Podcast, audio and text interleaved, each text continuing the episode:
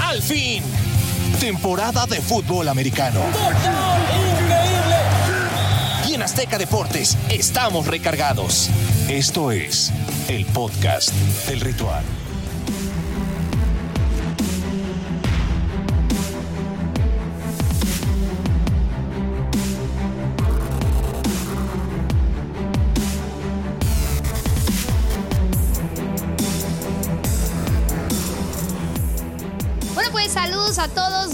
Martínez, Andy Sola de este lado. Nos toca el podcast de Ritual NFL desde Las Vegas, Nevada. Qué privilegio, ¿eh, Gabo? Sí, pues andamos en todos lados, mi Andy. La verdad nos gusta movernos por el mundo y la verdad estamos en una ciudad que, aparte de tener ahora mucho entretenimiento, tiene NFL, lo cual es Sí. increíble, un estadio espectacular, que por cierto podrán ver eh, la semana de Saúl Canero Álvarez a través de todas las plataformas de Azteca Deportes. ¿Te parece bien?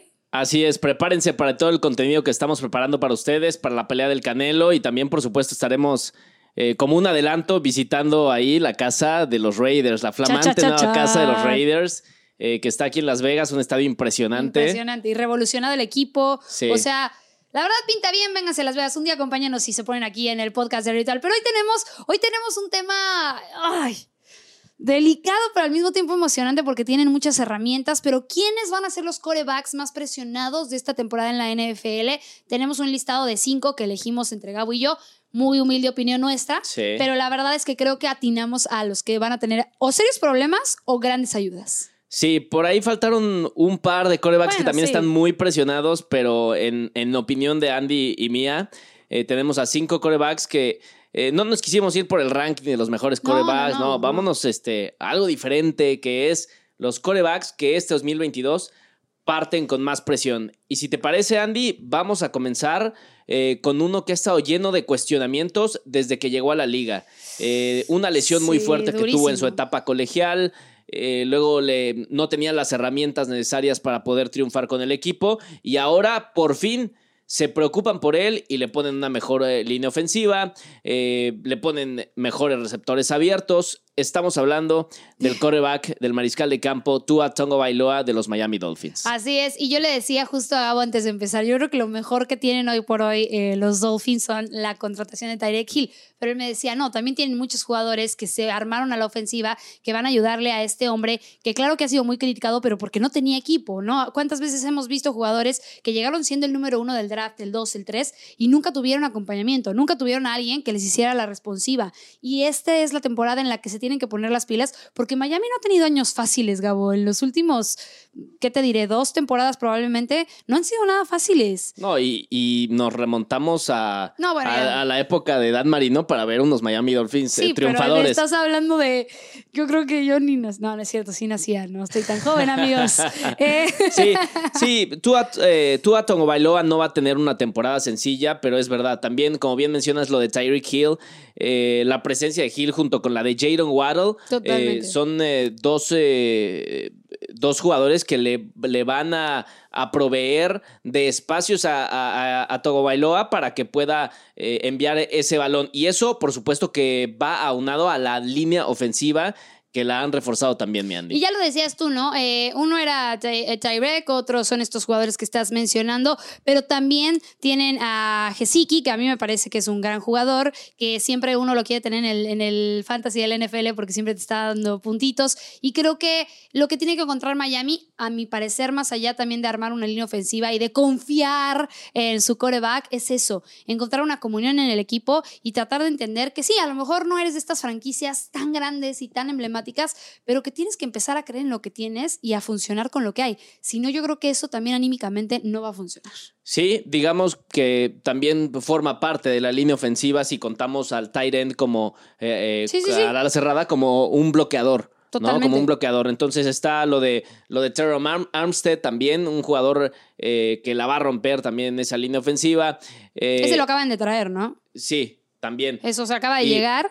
Está ahora sí que recién salido del horno. Y la verdad es que con todas estas actualizaciones, lo único que necesita tú ahorita es pasar esas yardas que tenía, que eran 6.6, eran las que más acumulaba eh, por intento en carrera, lo cual no estaba tampoco muy bien en, en- en- en números. Hay que ver el tema de Mike McDaniel, que es el nuevo entrenador de los Miami Dolphins. Él eh, eh, era pues una de las mentes más brillantes de Kyle Shanahan, trabajó con Mike y con Kyle Shanahan y eh, pues eh, dicen que, que, es, eh, que podría ser uno de los próximos gurús de la Mm. NFL. Lo cierto es que cuando un entrenador pasa de ser coordinador ofensivo o algún tipo de coordinador y Ah, está en su ajá. primera etapa de entrenador, pues, la verdad es que no sabes. Es difícil también. Sí, o sea, es no- otro no tipo de presión. Ahí ya metimos dos presiones, la de Tua y la de ahora el nuevo head coach Sí. o coordinador ofensivo. Que Pero es un ofensivo, que es, que es con mentalidad totalmente ofensiva, este eh, Mike McDaniel. Así es que yo quiero pensar que le va a ayudar mucho A a, Tua Tagovailoa. Bueno, Vamos al nos tenemos que recordar rápidamente, eh, ellos enfrentan a los Bills, a los Pats y a los Jets. O sea, en Bill- Bills y Pats todavía la tienen complicada, los Jets ah, no sabemos qué va a pasar con ellos. Tienen, tienen una división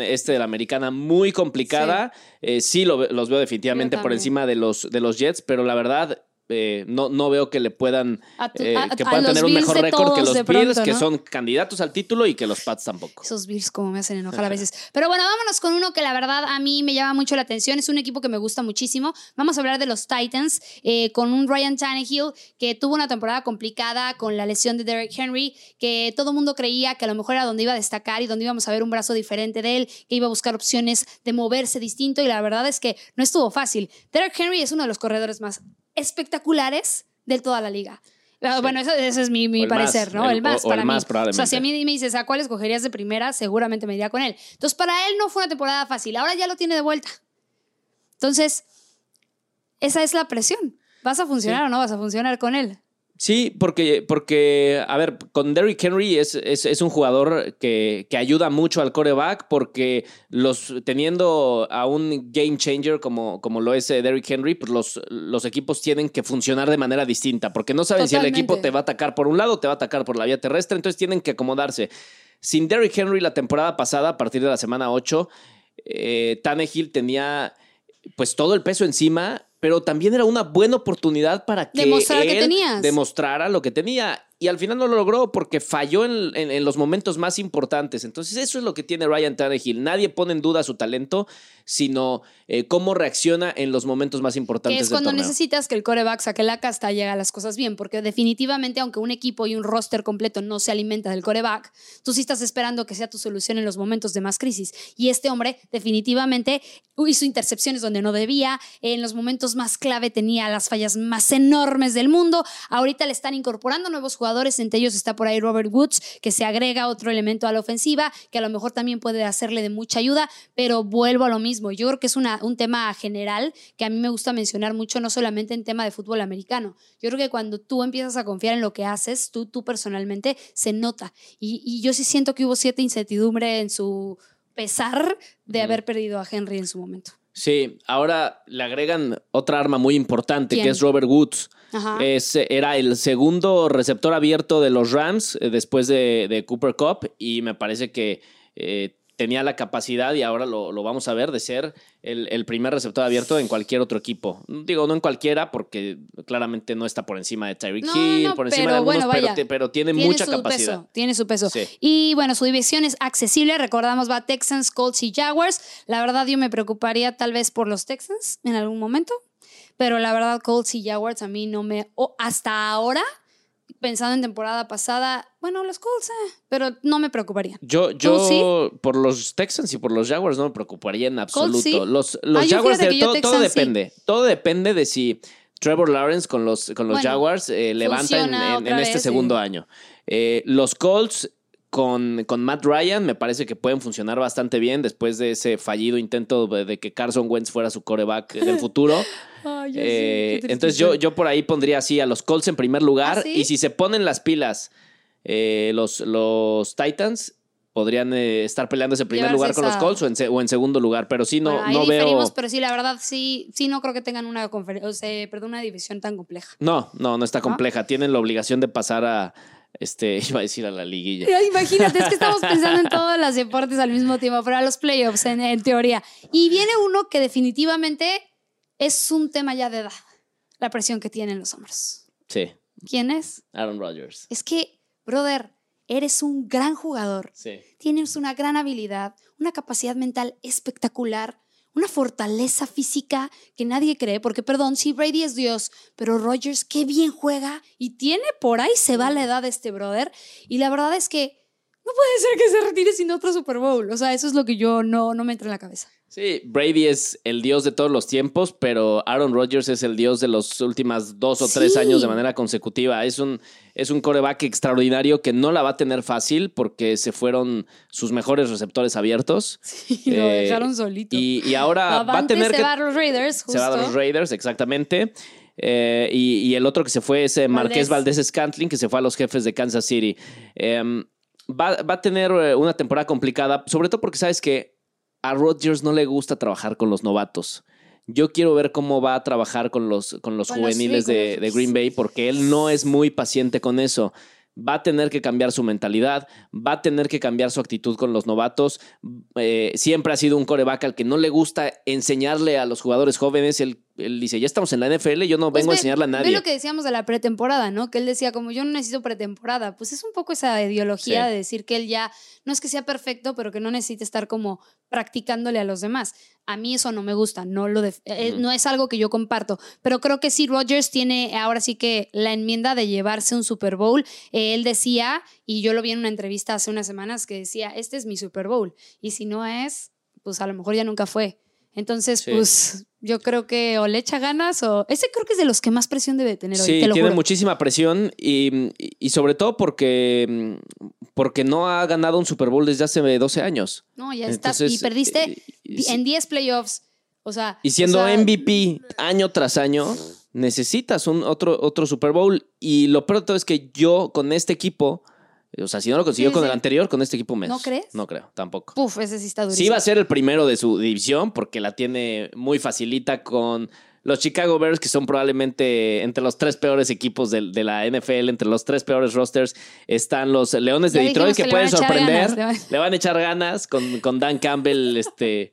eh, a ver cuántas veces se pone a llorar ahí en las conferencias de prensa. Y eh, los vikingos de Minnesota, que Sí. tienen muy buen equipo, pero Los también. Vikings siempre dan lata. güey. Sí, sí, no, sí, sí van a dar lata, sin duda. Siempre van a estar peleando ahí con, con Green Bay. Yo me voy con un equipo que a mí me pica también el orgullo siempre porque está en la división de mis Vaqueros de Dallas. ¿Por qué así? Eh, porque te pica, te pica el orgullo.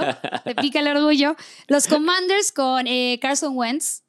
Un Ron Rivera que tiene sí toda la experiencia del mundo, pero de pronto lo vemos muy inestable y de pronto no sabemos ni qué está pensando y le ves la cara y dices, brother, ayuda, ayuda, auxilio. Y pues un Carson Wentz que llega a Commanders y, y que creímos todos que iba a rejuvenecer su carrera, que iba a volver a agarrar esta fuerza y volver a, a querer como agarrarse de las medallas de oro y yo, yo en lo personal no veo que lo logre al 100%. Carson Wentz eh, a mí me gusta mucho como Ok, coreback. está bien. En su 100, en su 100, porque no siempre está en su 100, Sí, está, la mitad de su carrera está lesionado. Cuando estuvo Filadelfia. Sí, cuando estuve en Filadelfia, pues pa- gran La parte de la razón ahí. por la que Filadelfia pasó al Super Bowl fue por la gran temporada que hizo Carson Wentz. Ya después se lesionó y Nick Foles cerró también con esa, esa gran temporada.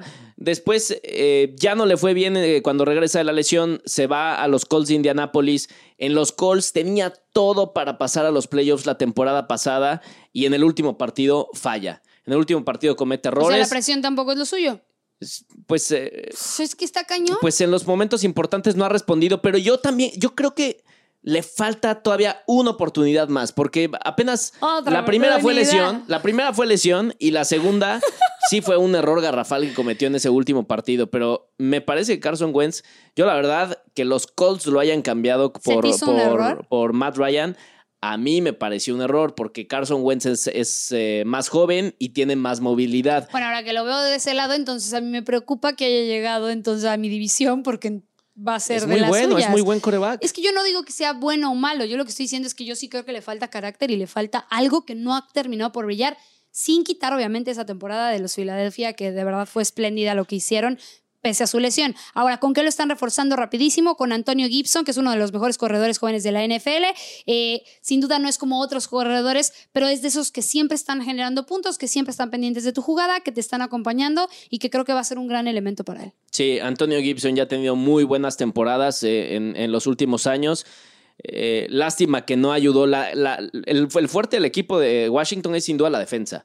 ¿Y Sí, eso es en qué mejor. beneficia a Carson Wentz? En que mientras tu defensa funcione de mejor forma, tú también vas a tener más tiempo el balón como, como ofensivo. totalmente. Entonces, Carson Wentz me parece que por ahí va a tener oportunidad de, de volver a demostrar y, mm, y- y sin duda eh, va a tener su última chance en la, en la NFL Y para tiene corazón para de condominio, aunque tú lo ames, porque Sí. tres equipos en tres años, Gabo, o sea, perdón, pero sí es como que corazón No, de condominio. no tiene "Este excusas. me gustó, voy por el otro.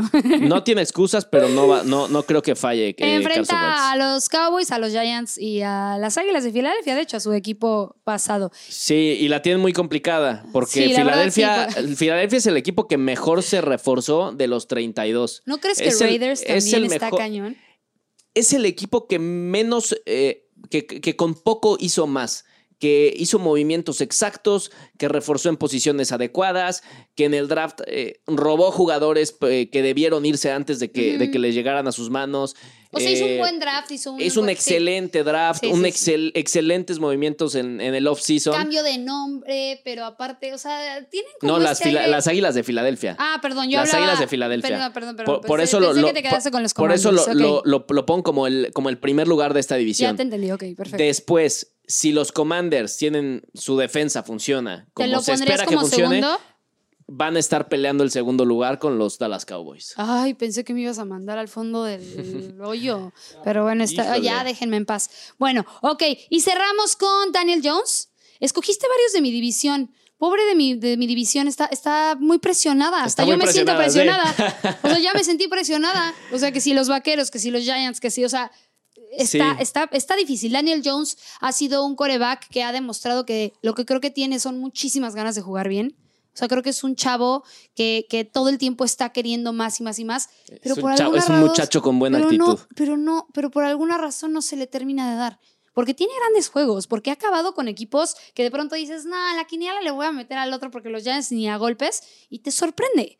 Pero ¿qué pasa? ¿Qué le, qué le falta para amarrar? O sea, esa es la verdad. Eso es lo que yo veo. Ay, a mí me falta algo para poder confiar en Daniel Jones, pero es verdad lo que dices. No ha tenido un equipo eh, al 100% reforzado, no ha tenido las Ni sano, herramientas ¿eh? necesarias, no ha tenido un equipo sano, empezando por Saquon que Barkley, que es eh, el mejor duras. jugador de todo el equipo. Sí. y, y ha vivido lesionado desde que llegó a la NFL. Es muy talentoso y ojalá veamos eh, en esta que es su tercera temporada en, en la liga, que lo veamos estar al 100% y, y fuera de lesiones. Eso va a ayudar muchísimo a Daniel Jones. Y además, eh, ya le contrataron a... No, trae un equipazo, estaba Ah. le- viendo. Le o sea, contrataron una línea ofensiva que, traen unos- reforzada. Sí, trae. Y a Brian da Dable. Y en la defensiva también trae un chorro de refuerzos. Sí. O sea, la realidad es que la ofensiva y la defensiva de los Giants se reforzaron bastante, bastante bien. Yo creo que a este hombre, que me parece que es atlético, que controla el juego muy bien por tierra, etcétera, es nada más aprender a jugar con lo que tiene hoy en la mano, ¿no? O sea, literal como póker. Sí, Andrew Thomas y Evan Neal Sí, son los eh, tackles. los tackles ofensivos que, que van a ayudar a Daniel Jones a, tener el tiempo necesario para poder lanzar ese balón. Y lo que te decía de Brian Dable, que es el nuevo entrenador en jefe de, de los Giants, Brian Dable es conocido eh, o, es famoso, digo, eh, Sí, sí, siempre sí. ha sido un excelente eh, entrenador, un excelente coordinador. Eh, pero es el que llevó al estrellato a Josh Allen, el que Sí, me acuerdo. el, el que explotó ese diamante en bruto que, que es supo- Josh Allen. Que supo tallarlo que también. supo tallarlo Tienes y que que tener un buen head claro. coach también. Y eso a lo mejor es algo que no había en su momento. Y ya nada más para cerrar, y creo que es una opinión que tenemos en conjunto, porque este fue nuestro quinto eh, coreback que tiene presión, o sea, traen un- la losa del pipila en la espalda cargándola durísimo. Creo que sí es última oportunidad para demostrar que trae. No está fácil ahorita conseguirse un contrato de ese tipo, porque si no logra una temporada regular, regular, ya no estoy metiéndome en playoffs, decente, difícilmente otro equipo lo va a tomar. Sí, sí, estoy, estoy de acuerdo. Esta es la última oportunidad para Daniel Jones. Eh, y, y pues ahí están los cinco corebacks. ¿Cuáles son, mi Andy? Los cinco corebacks Tua. que damos los, los, los más presionados. Tú, Tua, Tomo Bailoa, Ryan, Tannehill, Ryan Tannehill, Aaron Rodgers. Rodgers, Carson Wentz ajá, y Daniel eh, Jones. y Daniel Jones. Escríbanos si ustedes tienen otro coreback. no pongan a más Prescott. presionado. No lo pongan. Sí, Sí. está bien presionado, pero si lo ponen se va a presionar más, le va a costar más trabajo. Entonces, mejor que no lo pongan. Así es. Y el tuyo tampoco. No, Prescott sí está, sí es también de los más presionados, Claro. pero sobre todo, sobre todo Mike McCarthy.